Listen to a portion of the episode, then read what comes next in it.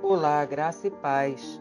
Jeremias capítulo 18, versículos 1 a 6 diz: A palavra do Senhor que veio a Jeremias dizendo: Levanta-te e desce à casa do oleiro, e lá te farei ouvir as minhas palavras.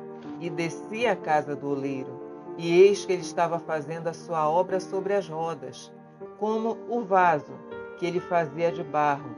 Quebrou-se na mão do oleiro tornou a fazer dele outro vaso. Não poderei eu fazer de vós como fez este oleiro, ó casa de Israel? Ouvir Deus é o maior privilégio que podemos desfrutar. Existem muitas vozes no mundo, mas a voz de Deus é a mais importante.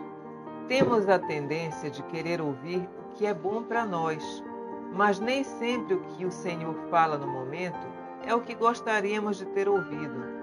Queremos ouvir palavras bonitas de incentivo, mas nem sempre é o que precisamos ouvir.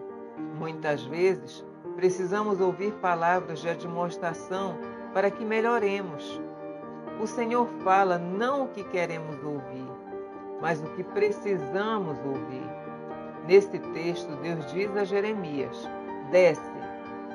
E eu louvo a Deus pelos que descem porque quando Deus nos manda descer, está nos preparando para subir e nunca mais descer.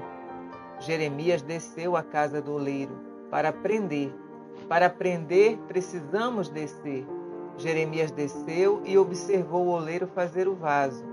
Quando o vaso estava quase pronto, se espatifou das mãos do oleiro. Jeremias continuou observando. Quando você estiver embaixo, não questione, observe.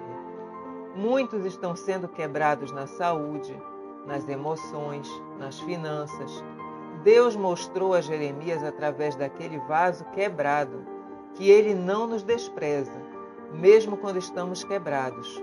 Nós somos como vaso nas mãos do oleiro, vaso que pode estar quebrado, mas desse vaso Deus faz outro muito mais bonito.